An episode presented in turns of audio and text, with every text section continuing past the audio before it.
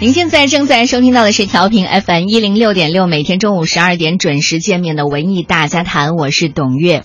我们今天呢要聊一个什么样的话题呢？说说你在追看什么样的国产网络剧？对，国产网络剧，好好的想一想哈。欢迎大家参与我们的节目互动，微信公众平台搜索“文艺大家谈”五个字。互动就有奖，今天的奖品呢是由北三环安贞桥西中国木偶剧院提供的首部求真互动欢乐剧《狐狸与小熊》八月二号下午的门票。除此之外呢，就是金河在同名小说舞台剧《悟空传》的门票。这部剧呢将于二零一五年的七月三十一号到八月二号在解放军歌剧院上演。而且今天有很多朋友呢都向我晒出了你们刚刚收到的票，对吗？希望我们每在周末举行的文艺大家谈的这些观剧组都是满满当当的，我们热心的听众朋友们，来聊一聊今天的话题吧。以前呢有这样一个说法哈，看美剧的看不上看韩剧的，看韩剧的看不上看国产剧的。不过呢，眼下一部受到热捧的罪案悬疑推理网剧，似乎正在改变这种。固定的成见。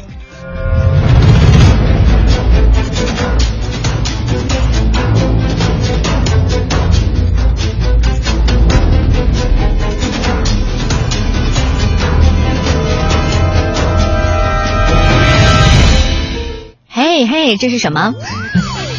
我相信看过的人呢，此刻听到刚才那段音乐，一定是心领神会了。没错，就是这部《心理罪》。仅仅第一季的单集成本呢就高达三百万元，整体制作和宣发成本呢更是接近了八千万元，堪称超级网剧。一般来说呢，能够赢得美剧迷的欢心呢，不是一件容易的事情。你看当时的《纸牌屋》就可以代表美国网剧出现之后，国产网剧在两年前就打出了向美剧看齐的口号。可是呢，作品呢往往是差强人意的。但是呢，这部心理罪的出现呢，似乎就成了一个拐点。居民们发现，哎，品质还算上乘，哎。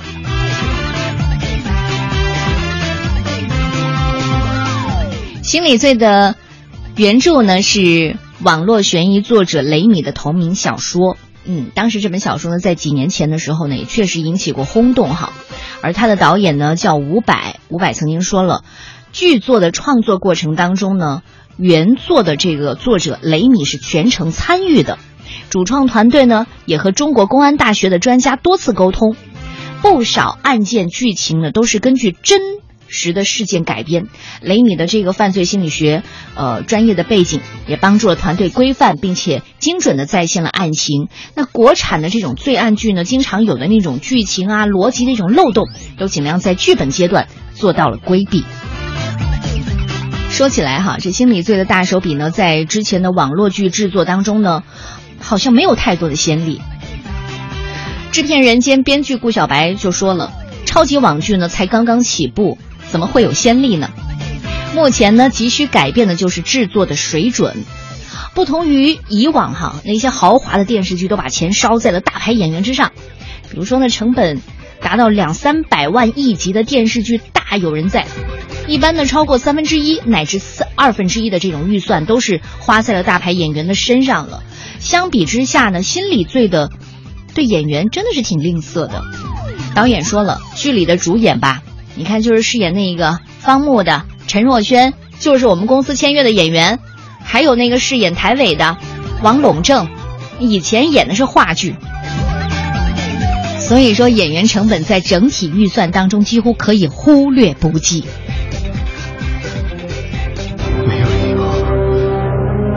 毫无道理，我为什么要杀吴涵？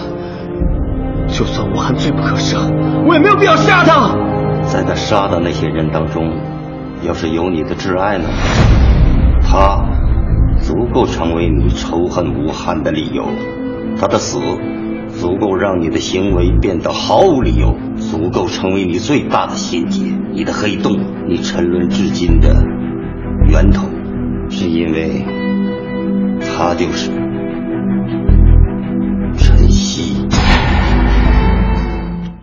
这是方木面对自己心魔的一个片段。心理罪的首播呢很成功，对爱奇艺来说呢意味着超级网剧策略的试水呢已经初见成效了。据爱奇艺自制剧开发中心的总经理戴莹就说了，他们一口气呢签下了五季的心理罪，也就是说你看完这个之后，你能再等第二季很快就出来了，而且他们打算呢用五亿元来做完这个系列。而这只是爱奇艺公布的四加 X 超级网剧计划当中的第一波，和心理罪并列的其他的超级网剧呢，还包括根据网络知名小说改编的《盗墓笔记》呀、《鬼吹灯》啊、《活着再见》呐等等等等。其中呢，《盗墓笔记》单集的制作成本呢，已经高达了五百万元。此外呢，数据显示哈，仅仅二零一五年各家视频网站。单集的制作成本超过一百万元的超级网剧就多达二十七部，其中呢，搜狐视频打算花掉去年预算的两倍来实现多部超级网剧的计划。像这个优酷土豆的自制剧呢，年度预算也高达六亿元。这种好像突然间大家扎堆来做大剧的模式哈，说明什么问题呢？反映的是各家网站已经对此前的这种网络剧的战略进行了调整。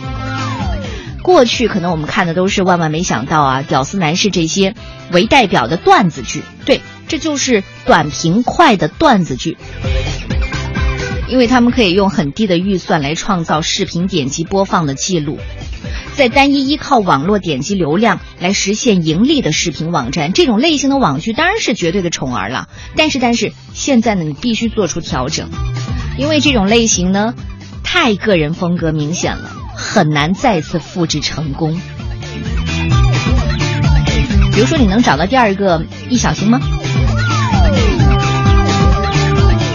这直接呢就导致了视频网站开始考虑成功率哈，也更加想了，哎，我不妨可以拍一些精品剧。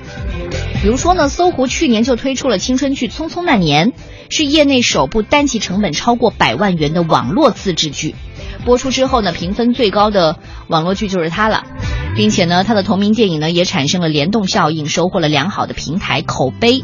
这直接呢就促使搜狐啊，我有底气了，投大预算、大制作的保证，影像质量就有水准。当然，这也更容易被广告商买单。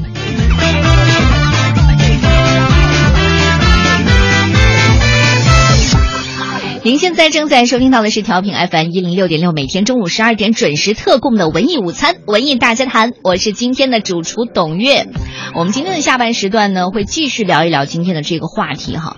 当然，这个时候呢，我是要坐等各位在我们的公众平台上露个脸儿，哎，说说你在追的国产网络剧，告诉我一下，因为我打算休假了，没事在家看看网剧。对看惯了以罪案悬疑题材为特色的资深的美剧迷来说呢，暑期到了，意味着美剧荒到来，而国产的网络剧就成了可以替代的选择。你看，我们今天不是在说了这个心理罪吗？一大波的这个网友就说了，好，就冲你们推荐，我看。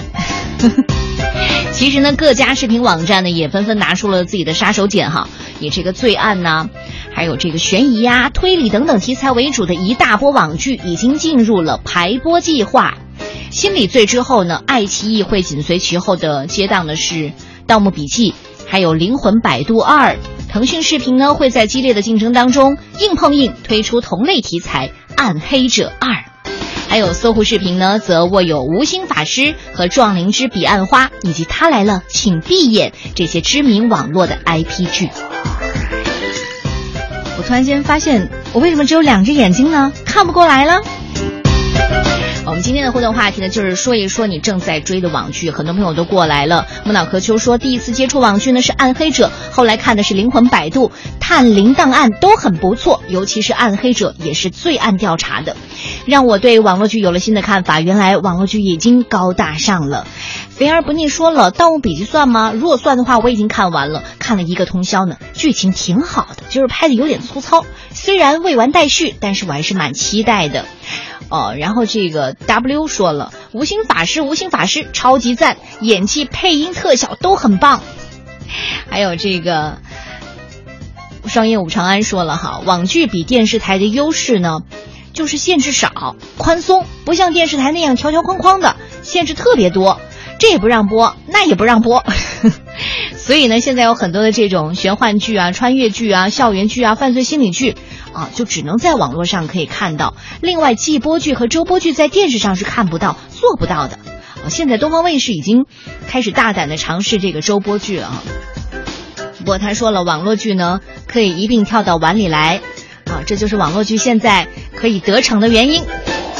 总之呢，在电视上追剧如今已经 out 了。没错，如果你还在电视上追剧的话，你真的 out 了，因为谁也担不起看广告的功夫呀。